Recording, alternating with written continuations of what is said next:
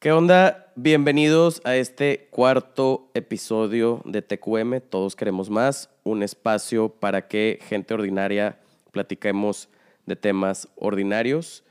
El día de hoy me acompaña Tavo Zúñiga. ¿Cómo estás, Tavo? Muy bien, muchas gracias, Gus. Qué todo, bueno. todo muy bien. Qué bueno, bienvenido. Oiga, les platico. Tavo este, también tiene un podcast. Su podcast se llama Altavoz. Platícale a la gente, Tavo, de qué se trata tu podcast. Bueno, primero muchas gracias Gus, por la invitación. Creo que es mi primera colaboración fuera de, de altavoz. Estoy algo nervioso, espero no se note. No, no, no. Eh, pues Altavoz también es un podcast relativamente nuevo. Tengo dos meses que lo lancé. Y eh, pues hablamos de temas de la generación de los nuevos adultos, de Ok. el- la vida millennial y cómo, cómo estamos viviendo eh, el- nuestro día a día en la sociedad, en la Ok. sociedad actual, y cómo estamos luchando con, con todos los cambios que estamos teniendo actualmente. ¿Qué, qué, qué le quiere enseñar a la gente tu podcast o a quién le hablas? Pues le hablo principalmente a la generación millennial, que es como más o menos mi edad, pero sí, sí he notado que me escucha también gente más chica o un, poco más grande y la idea es quitar un poquito eh, muchos tabús que, que se tienen en la sociedad, bajar muchas barreras que otras generaciones nos han dejado y que a nosotros nos están tocando como, como esos madrazos Ujú. y pues ir eh, pues contando anécdotas, contando situaciones, como que entendernos que todos los cambios que están pasando y todo esto de, de sentirnos adultos, que a veces se siente feo y a veces no lo queremos aceptar, Es horrible. eh, bueno, como que crear cierta empatía entre, entre todos, este, que todos estamos pasando mal por ser adultos. Y que bueno, Ok. que al final de cuentas no es tan malo como, como lo contamos, pero Tiene algo sus- hay de eso. Tiene sus ups and downs. Sí. Escúchalo todos, está padrísimo. Les dejo eh, la liga para que lo sigan en sus, en sus plataformas. Muchísimas gracias. Este, y pues bueno, muy ad hoc. El, el tema de lo que tú platicas en, en tus episodios, eh, con un poquito lo que, lo que queremos transmitir aquí en TQM. Y el tema que vamos a hablar hoy eh, es sobre la presión social. Es, es un tema eh, que ha venido como llamándome mucho la atención durante un par de años, porque considero que nosotros nos tocó crecer todavía más en, en una sociedad eh, que dictaba mucho el cómo debías de comportarte de alguna manera. Como bien dices, nos tocó llevar esa transición como generación de eh, lo que era socialmente aceptable, ¿no? Y, y cómo mucha gente vivía su vida de acuerdo a lo que era socialmente aceptable, a romper esa barrera y empezar a vivir de acuerdo a los valores propios y a lo que cada quien hace feliz, que creo que las generaciones nuevas también ya traen como ese chip un poquito más, más cambiado. Este, pero bueno, el tema de hoy es hablar sobre la presión social, qué es la presión social, cómo influye en nuestras vidas, e iremos desarrollando el tema en conjunto. Tavo, para ti, ¿qué es la presión social? Fíjate que también me llegó mucho como esa, esa duda, porque cada vez se va haciendo más, más pesada esa presión. Lo podemos llamar como una carga, que cada vez la vamos sintiendo más mientras vamos creciendo. Cada vez que van pasando más los veintitantos, vamos sintiendo más esa presión. Para mí lo llegué a pensar o lo llegué a, a- a idealizar como si fuera un choque entre generaciones. Ok. Em, vaya, nosotros como generación de nuevos adultos vamos adentrándonos a terrenos desconocidos, entre comillas, y nos están dejando como un camino que en teoría tenemos que seguir. Ok. ¿Y qué pasa cuando nos estamos saliendo de ese camino? O sea, es cuando vamos sintiendo la presión que nos tratan de empujar hacia ese camino que nos están dejando. Y es cuando empezamos a chocar con otras ideas que traen generaciones, principalmente generaciones más arriba que nosotros. Entonces, yo creo que, que de alguna forma es como estar chocando y no vaya un- que haya un rebote de ideas, pero que en ese choque entre ideas este, Ujú. se, siente, se siente esa presión. Ok. Y quieran o no, pues nos afecta eh, después, desde que estamos chicos, eh, inconscientemente, y ahorita ya que estamos veintitantos, treinta y tantos, creo que ahora sí la, la podemos sentir mucho más marcada esa presión, esos choques de la generación de arriba. Muy bien. La, la presión social como definición es prácticamente la influencia que ejercen otras personas sobre tus valores, actitudes, pensamiento e incluso comportamientos. Entonces, eh, es así como la influencia eh, puede llevar a las personas a tomar decisiones poco acertadas este, y a llevar una vida con la que realmente no se sienten cómodas. Creo que mucho el tema de la presión social, como bien dice Tavo, viene de un tema generacional, una manera de ejercer presión social es las expectativas que tienen nuestros papás sobre nosotros, que muchas veces eh, quieren proyectar todo lo que ellos no pudieron hacer o todo lo que les faltó, todo lo que de alguna manera eh, creen que, que, que no estuvo bien. Y nos quieren hacer que nosotros seamos esa perfección o eso que ellos no pudieron ser. Muchas veces como que nos lo van permeando a decir, híjole, voy a hacer lo mejor que yo pueda para que mi hijo sí pueda tener lo que yo no tuve. Nos van dejando como una guía y de que sabes que estos son los pasos que tienes que seguir y con eso te garantizo que no vas a cometer ningún error, pero no, no quiere decir que eso a nosotros nos garantice que va a ser algo que, que vayamos a hacer, perdón, algo que realmente nos, nos apasione o algo que, que nos guste. Sí, porque son, es, es de alguna manera, eh, mientras más nos vamos atrás en las generaciones, más rígido era el tema eh, del comportamiento humano, más presión social había, mucho más de la que tenemos el día de hoy. Entonces, eh, creo que de alguna manera, a mí, por ejemplo, me pasó random el tema, pero yo, a mí me gusta mucho la música y yo quería estudiar música y entonces tengo muy presente que cuando me gradué de prepa, yo le decía a mi papá de que, oye, me quiero ir a estudiar música a Nueva York. Yo soñaba con cantar por la vida. Nunca lo logré, pero soñaba con ser cantante. y la respuesta de mi papá fue, me dijo, pues estás bien puñetas. O sea, primero haces una carrera y si después sigues teniendo ganas de estudiar música, pues te vas a estudiar música. Y en ese momento yo era como, puta, pues sí, o sea, ¿qué, hago? No tengo nada, o sea, ¿cómo me voy y me pago yo una carrera en música? Desafortunadamente dependía 100% de, de ese tema. Se lo agradezco el día de hoy porque la verdad es que lo que hago me hace muy feliz. Pero es, es un tema o es un ejemplo de, de, cómo esa visión de los papás en aquel momento era, no, tienes que ser, para ser alguien en la vida, es estudiar la primaria, la secundaria, la prepa, tener un título profesional, me explico, o sea, como muy diferente. y no cualquier título, o sea, como, como te pasó. Y creo que, que ahí nace la presión social. Dicen, la, la familia es el núcleo de la sociedad y todo lo primero que te rodea, pues es tu familia. Y creo que a esa edad, que bueno, en, en, ese entonces uno se siente que todas puedes y que ya a los 18 ya podemos tomar las decisiones de la vida lo más maduro posible. Y ahorita, digo, a lo mejor a nuestra edad nos damos cuenta que pues estábamos, pues que no sabíamos ni, ni qué pedo. Pero eh, en ese entonces creo que sí es mucho un estira y afloje. Y ahora a lo mejor a ti te tocó como aflojar un poco porque tu papá estaba más estirado. Claro. Pero también me pasó algo, algo parecido. Creo que en ese entonces la elección de la carrera se convierte como en un parteaguas en tu vida. Y en yo llegué a pensar que era la decisión más importante de mi vida. Este, Todos, en ese momento. En ese momento, si uno cree que, que ya decidiendo eso, ya la vida sola se va, o sea, ya elegí que voy a estudiar y la vida sola se va a ir armando. Y ya después viene toda la crisis de los veintitantos que te encarga un poquito más. bueno, apenas, apenas voy arrancando, pero sí me imagino lo, lo, que espera. Y yo inicialmente, pues es que uno quiere estudiar pues lo que le apasiona, ¿no? A, a esa edad. Entonces, no necesariamente para los ojos de tus padres es como lo que te va a lo mejor a servir. Yo quería estudiar diseño gráfico. Y digo, y si, no, si, nos están escuchando diseñadores gráficos, yo los respeto bastante y me encanta esa carrera y creo que va a ser siempre mi carrera frustrada. ¿eh? Un chambón. Sí. Y, y, alguna vez lo leí, o sea, era, no cualquier, no, hay pocas carreras, perdón, en las que tu trabajo es empezar desde cero algo. Claro. Entonces, a mí me gustaba mucho eso de, crear. Obviamente mi papá también me dijo ¿sabes qué? Pues no, no le vemos tanto, tanto, futuro, a eso.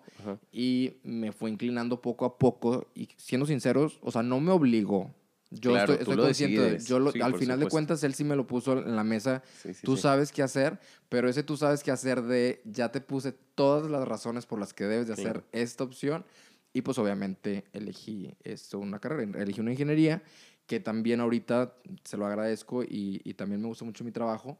Eh, um, trato de, de eh, explotar mi, mi, lado creativo de, de otras maneras, pero eh, creo que ahí empieza desde nuestra familia esa presión que vamos sintiendo. Y ese estira y afloje que pues a veces nos toca ponernos por rígidos y a veces sí nos toca ceder, que fue en este caso.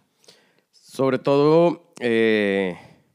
El tema del núcleo familiar es muy importante, este, porque no solamente vas eh, forjando tu relación con, tu, con tus papás o con tus hermanos, pero también en, eh, cuando estás chiquito o desde que, desde que eres un niño, todos empezamos a generar esta necesidad de pertenecer primeramente con tu familia y segundo con un Sí. grupo de personas. Entonces, esto nos lleva este, a, a- a generar una dependencia o una, interdependencia de lo, del- de lo que opinan los demás o de las decisiones, de lo que decide más bien, qué horror todo lo que me atoré, pero de lo que decide la mayoría de las personas hacer, que es un tipo de presión social también. Y, y empezando con la familia, o sea, te ¿realmente te importa lo que va a opinar tu familia Claro. de lo que vas a decidir, en este caso de la elección de carrera, pero puede ser cualquier decisión. Es más, desde el- la forma a lo mejor de vestirnos, Claro. que, que yo a lo mejor, en- en- yo me acuerdo también que mi papá, cuando yo estaba en la secundaria, no me dejaba utilizar eh, sandalias, las patas de gallo Ajá. con jeans. Porque, pues decía que se veía qué medio fachoso. rarito. No, o sea, que se vea que, que era, era para, para personas raras, decía él. Ajá. Entonces, pues era como la moda, yo me quería sentir muy californiano, que, pero no me dejaba utilizarla porque no quería, o sea, yo sabía que era también parte de no nada más de la presión que mi papá me estaba poniendo a mí, sino de que también había una presión más arriba de mi papá. Si Claro. salíamos a la calle, o sea, van a ver a mi hijo. Entonces es, es una cadena, pero aún así un- uno, cuando está chico, pues la primera que, que, que siente es la presión de, de la familia. Que ahorita me ha tocado ver muchos casos y me, me encanta, me da mucho gusto, de eh, papás que apoyan a, a los niños desde muy chiquitos, hablando 5 o 6 años, que se identifican con otro género. Sí. Y entonces, estas como generaciones nuevas, o más bien nuestra generación que ya creció, eh, ¿cómo crees que, que haya impactado eh, todo- todos estos cambios que nos ha tocado vivir a nosotros como, como generación millennial, ya un poco mayores? A la hora en la que tú te toca ser líder en cómo educas a una persona o en cómo educas a una generación nueva. O sea, ¿qué, qué cambio crees que nos compete a nosotros como sociedad eh, y como grupo? Porque somos, al final del día, más que ser una sociedad, somos un grupo de personas del mismo rango de edad este, que está empezando a tener un impacto en las nuevas generaciones. Entonces, a diferencia, por ejemplo, de lo que pudimos haber vivido en nuestros núcleos familiares o en nuestras escuelas o tal, al ver que un niño se identifica como mujer o que una niña se identifica como un hombre y que el papá le da toda la libertad de sentirse como él se quiera sentir. Creo que sí hay muchísima más apertura que antes. O sea, definitivamente, a- a- para mí, a pasos agigantados, eh, lo que sí me, me llama a mí mucho la atención, digo, yo, uno claro que respeta cómo se están educando cada uno de sus hijos y si otro papá no quiere, pues lamentablemente uno tiene que respetar las formas en las que cada quien educa a sus hijos Claro.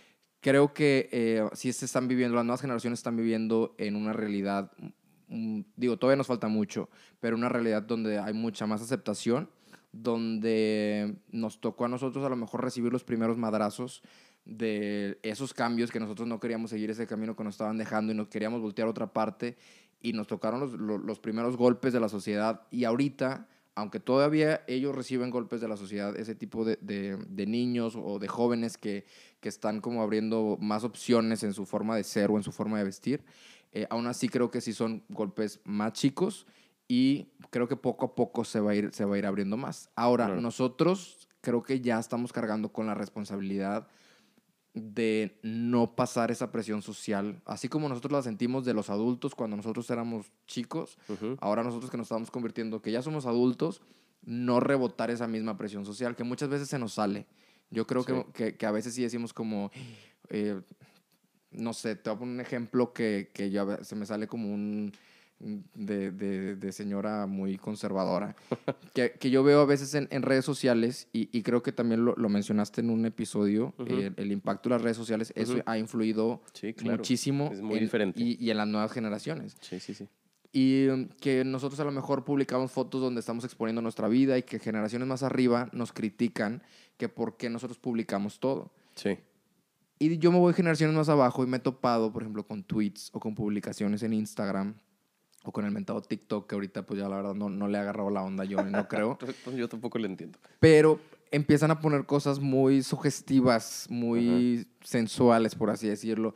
Tuitean cosas de que hicieron, que quieren hacer con sus, con sus novios, con sus novias. Y ahí yo digo, madres, o sea, a mí aquí ya me detuvo la, la, o sea, mi mente yo la consideraba abierta y las Ujú. otras generaciones vienen, o sea, No, muchísimo más. Entonces, para mí yo ya vi un, un poco de los límites que yo tengo, que era, por ejemplo, eso que ellos exponen todavía muchísimo más su vida, eh, suben a- absolutamente todo y mm, en lo que podemos nosotros trabajar como generación a lo mejor intermedia es no hacer lo mismo que nos hicieron a nosotros, Claro, no de, de- juzgar, de no- juzgarlos o de presionarlos.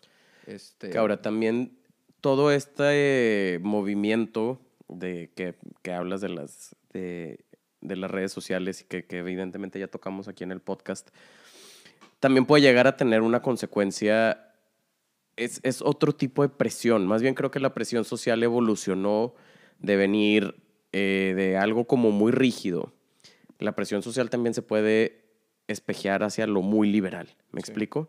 Y entonces también es muy impresionante, hablando por ejemplo del famoso TikTok, que yo lo bajé por ocio.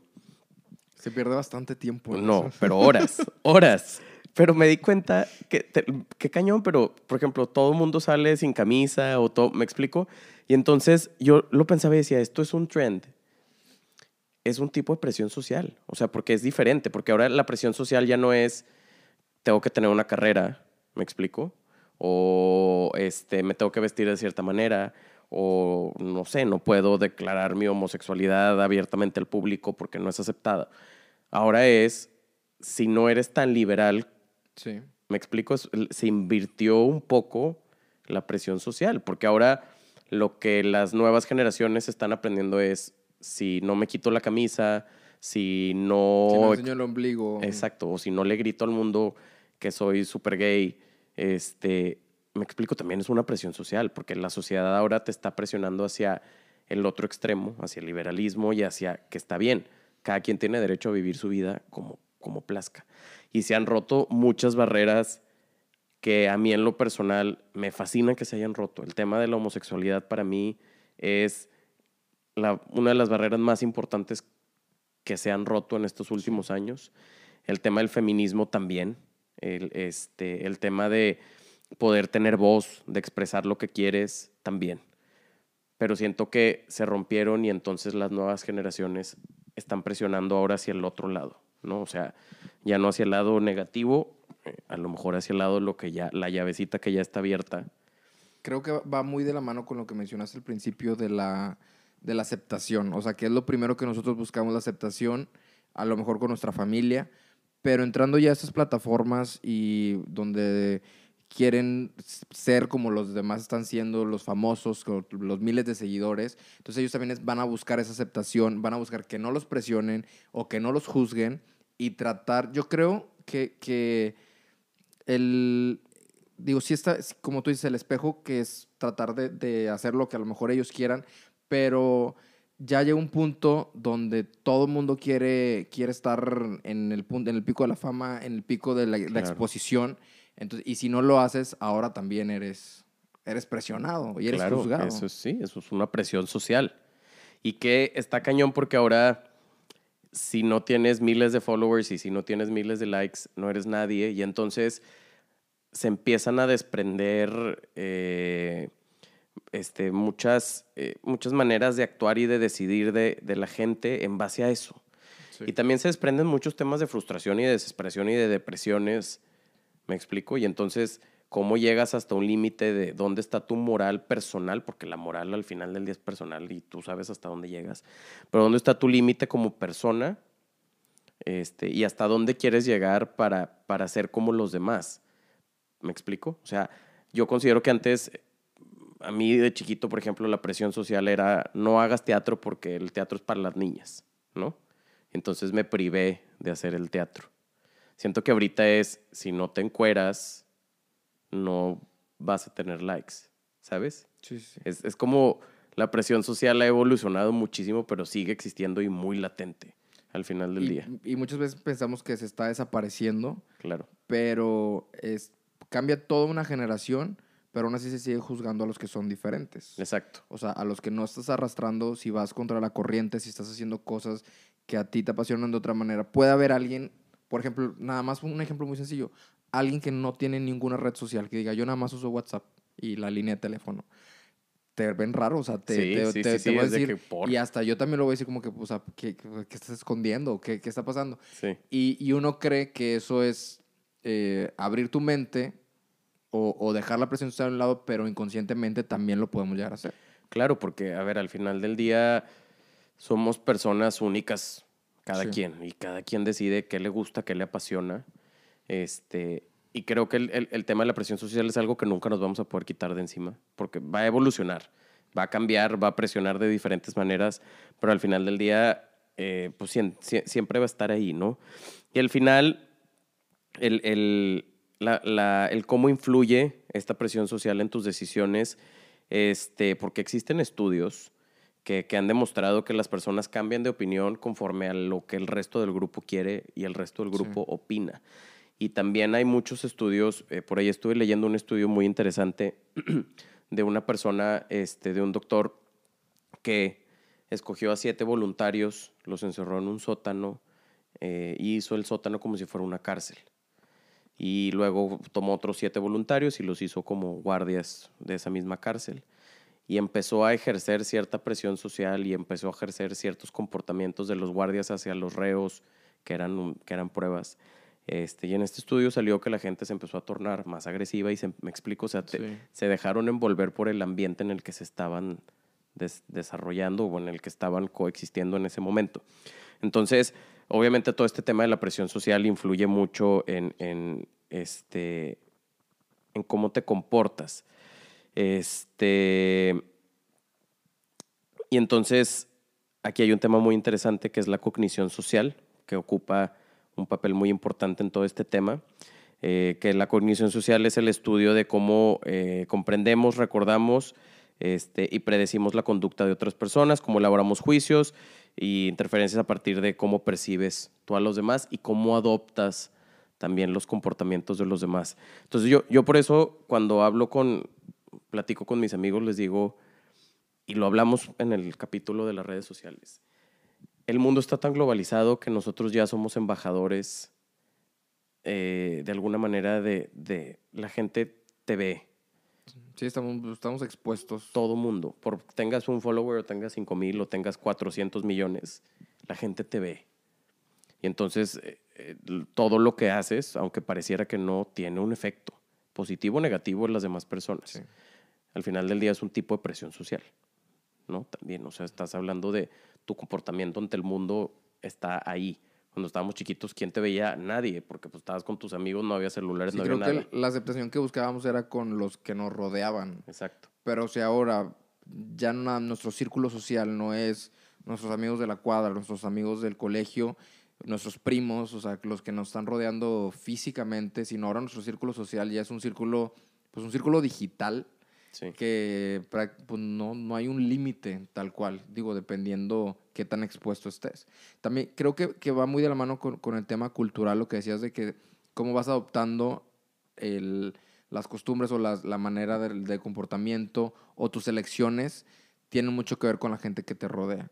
Entonces creo que, digo, no, no soy padre de familia, pero o la responsabilidad que tenemos ya las generaciones más grandes hacia los que están, las generaciones chicas ahorita, es de tratar de que ellos se envuelvan o, que mínimo las personas que los rodean de, de su círculo más pequeño, que traten de ser las mejores influencias para que todo lo que se vaya adoptando sea, pues vaya para una mejor sociedad. Ya sonó como mis universo. Para, para la paz mundial. creo que, creo que lo que nos, nos corresponde mucho es permitir que la gente sea quien quiera ser, que la Sí. gente sea auténtica. Creo que es un mensaje que se ha perdido mucho o más bien se ha tornado en otra cosa, se ha tornado en trends, ¿no? O sea, eh, internacionales de, de comportamiento.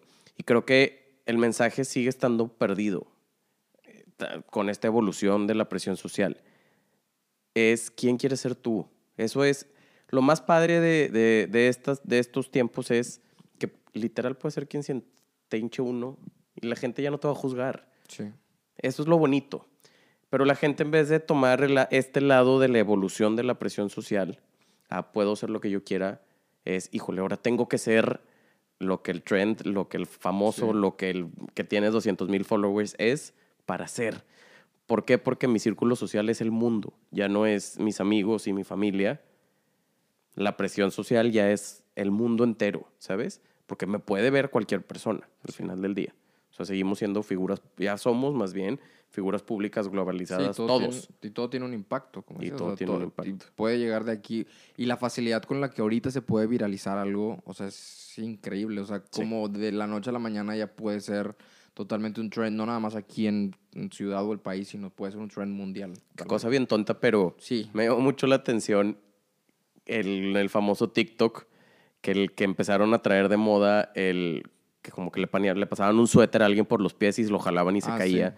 Y que hay un chavito en el hospital con Ah, no, no sabía. muerte cerebral por una broma que le hicieron para grabar un TikTok. Madres. Entonces, esa es una presión social connotada negativamente. Sí, ¿Me explico? O sea, ¿cómo, por, ¿cómo pones en riesgo la vida de, de- una persona, de un tercero, por grabar un video? Por viralizar. por viralizarte.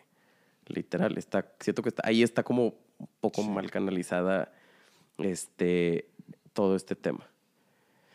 Que traigo por aquí unas preguntas. Este, la primera es, la, lo voy a hacer, me la contestas, Tavo, y luego doy yo mi, mi punto. Va. Eh, ¿Crees que en algún, de alguna manera es beneficioso dejarse llevar por la presión social? Creo, otra vez me siento como Miss Universo. Co- Como la del video nuevo de Sí que no dice Considero. Gracias. Buenas noches. Eh, creo que, que es bueno de- llevarte por la presión social, en, hablando en, en lo que mencionaba ahorita en un, en un tema cultural. En un tema de que tienes que, realmente no podemos tampoco salirnos de las reglas sociales, socialmente aceptadas, como, por ejemplo, ir a la escuela, eh, eh, tener disciplina con tus padres. Creo que esas reglas básicas, de Ujú. alguna forma, también es una presión social, porque yo sé que puede llegar generaciones y decir, pues, pues ahora, por ejemplo, la chavita esta también que se viralizó, la, la ¿cómo se llama? Que dijo que no quería ir a la escuela porque quería ir contra el sistema, no me acuerdo. Y yo dije, bueno, a lo mejor nos vamos a ver ya nosotros como los papás regañones, pero creo que ese tipo de, de presiones sociales básicas sí nos dejan algo bueno. Hasta que ya llegamos nosotros a una edad adulta y nosotros ya podemos hacer elecciones como mejor nos plazcan, así la caguemos o no, elecciones buenas o malas, pues bueno, ya, ya grandes, pues no hay pedo. Pero creo que una presión social bien dirigida y con las reglas básicas de la sociedad, no hay ningún problema, dejando como de todos modos opciones, eh, ¿cómo decirlas? Como alternas. Dar- dándole la libertad de decisión a la persona, ¿no? Sí. O sea, estoy de acuerdo, creo que, o sea, al final del día es, el estudiar es bueno, el ser respetuoso hacia las otras personas es bueno, o sea, el respeto a tu familia, a tus papás, a tus amigos, es un valor básico. Este, no porque no estés de acuerdo con otra persona significa que tienes que ser grosero, ¿no? Sí. Y si alguien te está pidiendo que estudies, probablemente lo estén haciendo por tu propio bien, no te lo estén haciendo por joderte la vida, ¿no? No, y, y hay también personas que, no sé, los adolescentes rebeldes que quieren ir a huevo en contra de la sociedad, pero se van a casos extremos. O sea, que, que quieren hacer totalmente algo diferente porque ellos quieren ser diferentes. Y creo que la cuestión no es tanto el ser diferente, sino como tú dijiste, ser auténtico, o sea, ser, Claro. ser uno mismo. Claro. La diferencia eh, no está en, en- en ser radical. Creo que uno se diferencia haciendo lo que le gusta hacer. No tienes que estar de acuerdo con lo que la sociedad te impone, 100% de acuerdo, pero tampoco hay por qué eh, ser grosero contra. Sí. Hay casos, muchos casos en, en- en los que estoy de acuerdo, que hay que llegar a medidas, desafortunadamente como sociedad hemos tenido que llegar a medidas extremas para que la gente escuche, como a las mujeres, que, que hasta que no se alzaron Sí. en voz, este, y se los aplaudo todo el tiempo, no, nun- no, la gente, la sociedad no las escuchaba. Y había feminicidios y estábamos viviendo una época, estamos viviendo una época muy fea contra el maltrato contra la mujer, pero creo que el hecho de que ahorita ya estén alzando la voz, y ese es un caso, por ejemplo, que yo sí aplaudo. Sea, Era Sí. necesario que se alzara la voz de esa manera. Porque antes estaba mal, o Porque sea, antes, sí, una, una esposa que rezongaba estaba mal visto, Claro. o sea, era, era parte de esa presión social. Exacto. Y ahorita creo que, digo, a lo mejor tomó mucho, mucho tiempo, pero yo también, o sea, me siento muy bien de estar viviendo lo que está pasando ahorita y que, vaya, todavía queda mucho camino que recorrer, pero creo que, que se alzó la voz hacia, el- hacia ahí sí se alzó, vaya. exacto, se alzó la voz hacia la radicalidad correcta, Sí. ¿no? Este, ¿qué, qué, qué tanto condiciona la sociedad o la presión social a nuestra vida? Hablando como a lo mejor en porcentaje o en... Sí, o sea, yo te diría ¿Qué, de... qué de- tanto influye? Exacto, o sea, de las decisiones que tú tomas en el día a día, ¿qué porcentaje están influidas por lo que los demás esperan o quieren de ti? Sinceramente, yo me encantaría decir que 50 y 50.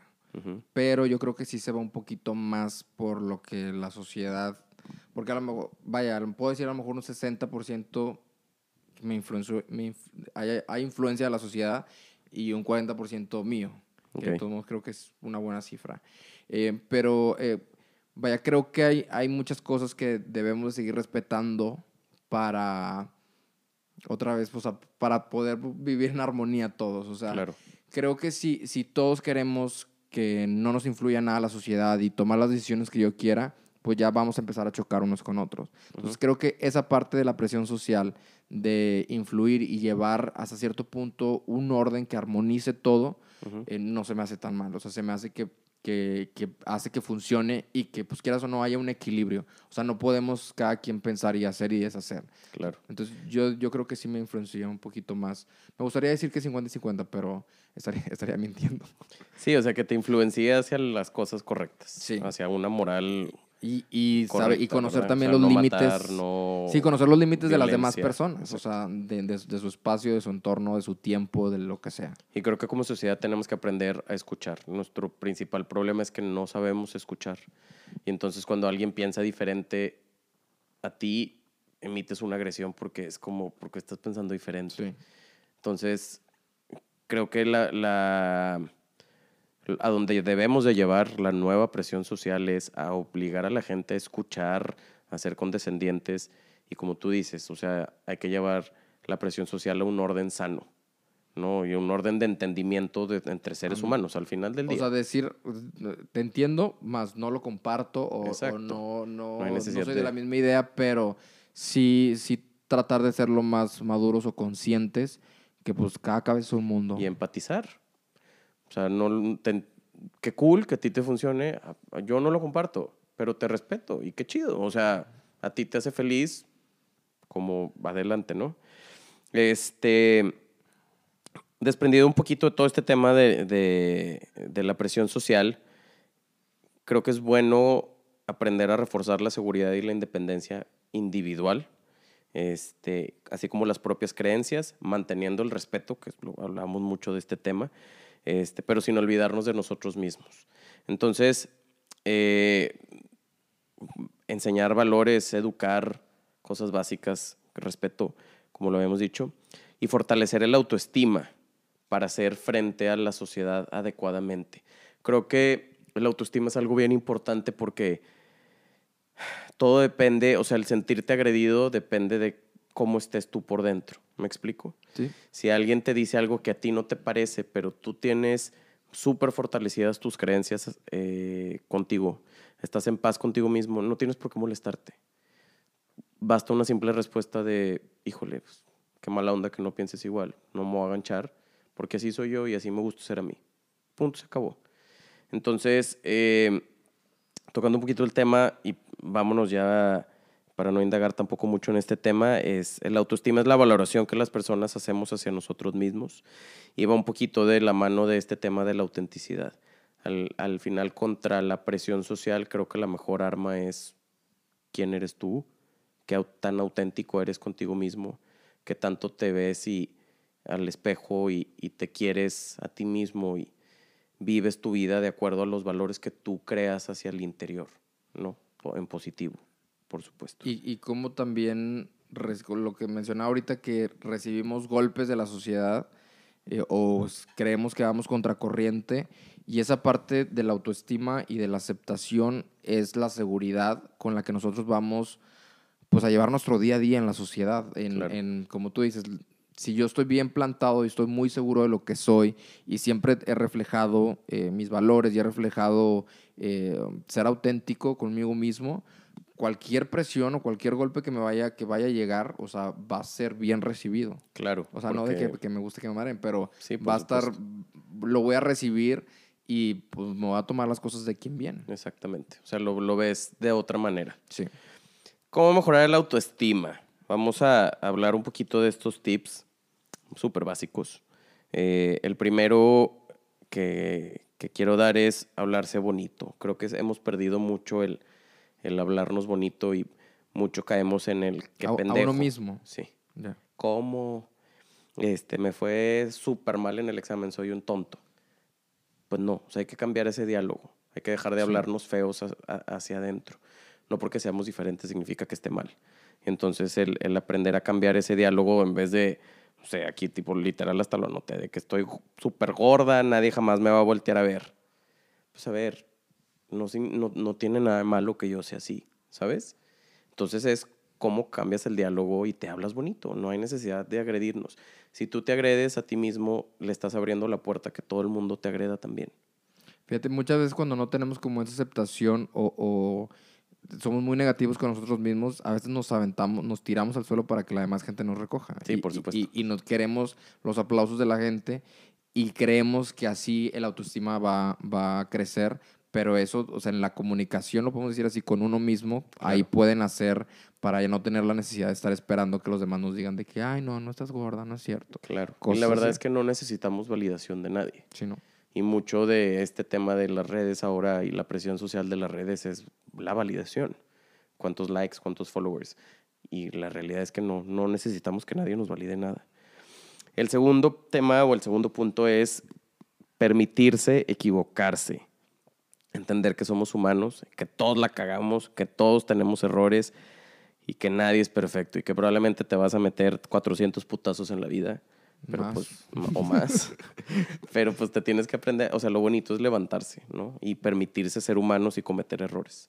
Uno, uno cree que cuando nos equivocamos puede ser como una pérdida de tiempo. Creo que va muy de la mano eso a, a de que chingado, no sé, la, la cagué en, en reprobé este examen o le falta el respeto a X persona y me equivoqué. Eh, y creemos que, que queremos a lo mejor regresarnos y hacer las cosas diferentes, pero parte del, del camino de la vida y de estar madurando y creciendo es darnos cuenta que esas cosas pues pasaron por algo y es muy importante saber a dónde, dónde queremos estar como a dónde no queremos estar. Entonces eso Claro. nos va sirviendo eh, para, para seguir avanzando. O sea, realmente equivocarte no es un paso atrás. O Claro, sea, es seguir contrario. avanzando Sí. para, y, y seguir creciendo. Te enseña. El tercer punto es procurar no juzgarnos tanto. Y dejar a un lado, o intentar dejar a un lado lo más que podamos la adivinación del pensamiento. La adivinación del pensamiento es la charla interna que, tiene, que tenemos con nosotros mismos a nivel mental. Este, esto se expresa con pensamientos o imágenes y se relacionan con estados emocionales muy intensos. Cuando sueles estar ansioso, deprimido, muy enojado, muy eufórico, sueles crearte diálogos hacia adentro. Sí, yo lo de, hago bastante, la verdad. Seguro no me habla porque eh, me vio y no le gusté. Pues es que sus razones tendrá. No hay por qué juzgarte de por qué no te habla. Aparte somos, o sea, somos como dramáticos noveleros, o sea, Sí, y por cre- supuesto. creamos la escena y, y todo lo que pensamos que, que hubiera pasado, por qué no pasó. Y creo que ese factor que tenemos como, como seres humanos lo podemos utilizar eh, hasta con el otro punto, o sea, Claro. En lugar de, de estar creando escenarios que no, que no son o, o estar juzgándonos y apedrándonos un poquito más, o sea, podemos aprovechar eso para impulsarnos a, no- a nosotros mismos. No puedes, o sea, algo definitivo es que no puedes controlar lo que la demás gente piensa de ti, pero sí puedes controlar lo que tú piensas de ti y los pensamientos que tú tienes y eso es pues una de las herramientas más importantes de la autoestima. Cuarto, enfrentarse a sus miedos. Eh, hay que dejar de considerarnos personas feas, horribles, este, y, perderle el miedo a, a muchas cosas que no hacemos por cómo nos percibimos hacia adentro y que no hacemos porque podemos pensar que la sociedad va a pensar que X o Y o que no es aceptable o que no, o sea, atrévete, hazlo. Si a ti te gusta, si a ti te late, si, si a ti te llena y te da amor y felicidad, hazlo. Y el medio es, el miedo, perdón, es por el punto anterior, o sea, por equivocarnos o por creer que lo que vayamos a hacer es, es, un, es un error. Entonces creo que si nos quitamos como también eso, eso del el, el miedo de la, de la mente para dar el primer paso, o sea, como mil cosas que han pasado en, en la sociedad, o sea, empezó por meramente por eso, por quitarnos ese miedo Sí, y aventarnos. Así es. Y quinto y último consejo, háblate como le hablarías a un amigo. Y esto me ha quedado eh, como bien grabado de conversaciones que he tenido últimamente con mis amigos, que me dicen, güey, ¿cómo no? O sea, ¿qué, ¿qué te dirías tú? Y esa pregunta se me quedó bien grabada. ¿Qué te dirías tú si yo te estuviera diciendo este problema? Entonces, híjole, suelo yo cuando hablo con mis amigos que me dicen, güey, soy un pendejo porque la regué con esto y me equivoqué con esto y me siento súper tonto. Pues, ¿qué les dices? O sea, ¿qué les sueles contestar? No, no te volteas y le dices, sí, eres puñetas. Sí. No, o sea, intentas como, pues no, no pasa nada, échale ganas. Ese diálogo que tú tienes hacia afuera con las personas para hacer sentir mejor a un amigo o a algún familiar, hay que empezarlo a tener hacia adentro. Y hay que empezar a ser tan compasivos como somos con los terceros o con alguien ajeno a nuestra vida, con nosotros mismos. O sea, empezar como a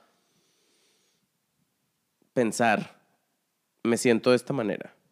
Si un amigo se sintiera así, ¿qué le aconsejaría? Y toma ese consejo. O sea, hablarte así de bonito y tomar ese consejo. Muchas veces aconsejamos bien padre y somos los mejores Sí, psicólogos. típico, típico. Con, todas las, con todos nuestros amigos y a la hora de la hora uno es el que la, la termina cagando feo. Sí. Y creo que sí, sí es súper buen consejo eso. O sea, realmente tú eh, crear también esa conversación y, y darte el consejo como si se lo estuvieras dando a...